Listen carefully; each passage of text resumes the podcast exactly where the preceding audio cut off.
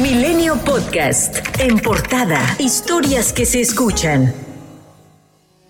Hoy a las 11 de la mañana se llevará a cabo el segundo simulacro nacional de protección civil con cuatro escenarios, dos de sismo y dos de huracán. El primer escenario es un sismo magnitud 8 con epicentro en Acapulco, Guerrero, que es el que tocará atender en la Ciudad de México, Guerrero, Oaxaca y Michoacán. El escenario 2, con hipótesis de un sismo con epicentro en Bavispe, Sonora, magnitud 7.8, participarán Sonora y Chihuahua. Dos hipótesis de huracán, uno categoría 3 en Quintana Roo y otro categoría 4 en Baja California Sur.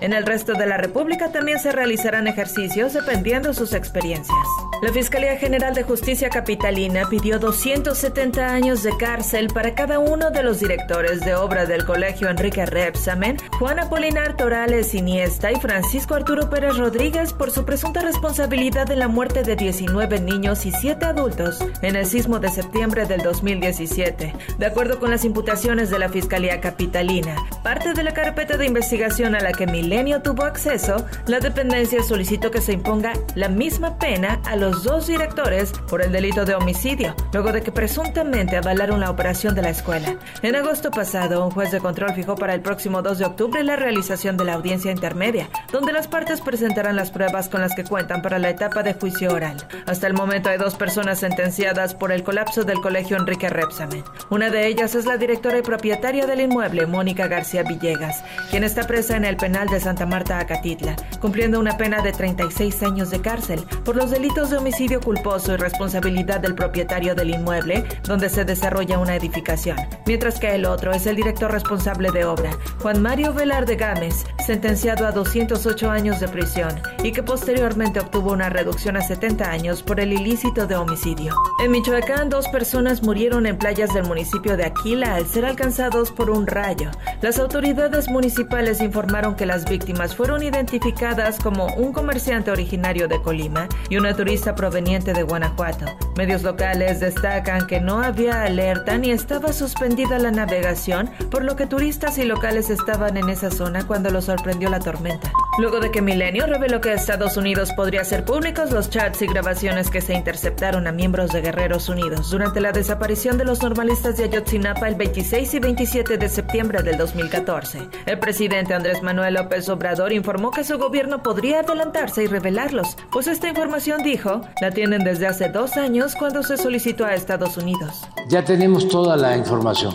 Desde hace como dos años le solicité a la vicepresidenta de Estados Unidos, Kamala Harris, que nos enviaran todas las grabaciones, esas conversaciones. Qué bueno que me preguntas porque como hay mucha desinformación, esto eh, permite no aclarar. Ya tenemos todas las grabaciones. En Estados Unidos, Ovidio Guzmán, hijo del narcotraficante Joaquín El Chapo Guzmán, se declaró inocente de los cargos relacionados a tráfico de drogas, lavado de dinero y posesión ilegal de armas de fuego, luego de ser acusado formalmente en la Corte de Distrito Norte de Illinois en Chicago. La próxima audiencia está programada para el 17 de noviembre. Se prevé que el líder de la célula de los Chapitos permanezca en el Centro Metropolitano Correccional mientras se desarrollan todos los procedimientos para llegar a juicio. Cabe señalar que Ovidio también tiene acusaciones en una corte de Nueva York por tráfico de fentanilo y en una corte de Washington por tráfico de drogas.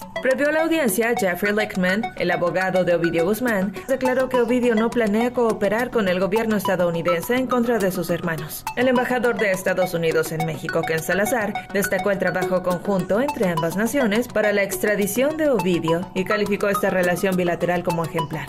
Es ejemplar de la manera en que estamos trabajando muy a la mano con el gobierno mexicano. Y ahora está el ratón allá y respetaremos eh, esos procesos que siguen hacia adelante.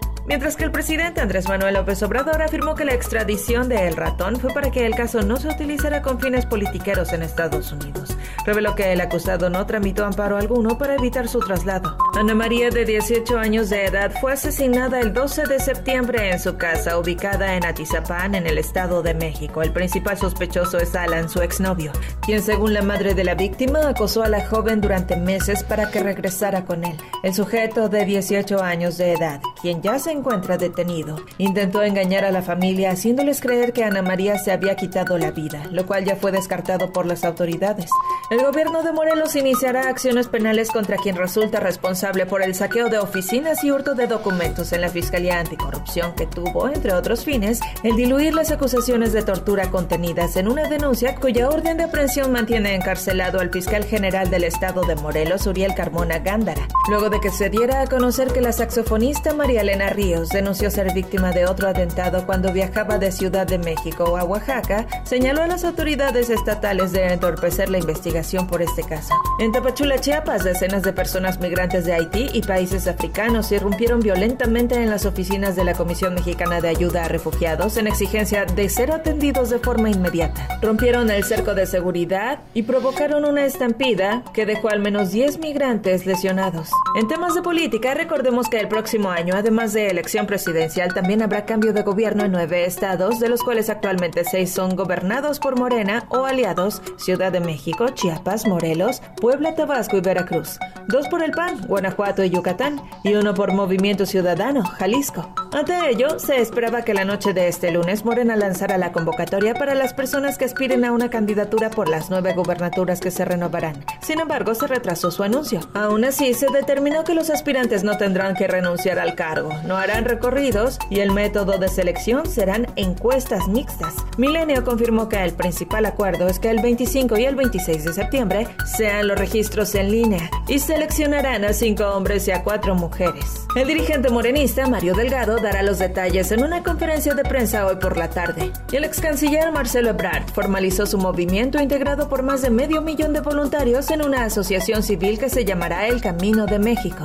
Ebrard aclaró que no se trata de un partido político, pues señaló que estos no pueden formarse en este momento. Y Mario Delgado dijo que Ebrard está en su derecho de formalizar su asociación civil, aunque se negó a responder si temen una desbandada de su partido. Sobre su permanencia en Morena, Ebrard insistió en que esta dependerá de cómo sea la respuesta que reciba de la impugnación que presentó contra el proceso interno de Morena. La coordinadora nacional del Frente Amplio por México, Xochitl Galvez, se reunió con integrantes del Consejo Coordinador Empresarial, donde abordaron la falta de inversiones, empleos y una nueva estrategia de seguridad. Anunció que la próxima semana realizará una gira en Estados Unidos, donde se reunirá con migrantes en Los Ángeles, California, para conocer sus problemáticas. Y Francisco Alberto Cervantes Díaz, presidente del Consejo Coordinador Empresarial, dijo que esta cúpula ve en las aspirantes a candidatas presidenciales Galvez y Sheinbaum a dos mujeres que están preparadas y comprometidas para trabajar en pro del desarrollo mexicano. Evitó declararse en favor de una competidora y prefirió admitir que con las dos ha habido excelente comunicación y voluntad para trabajar. Milenio Podcast.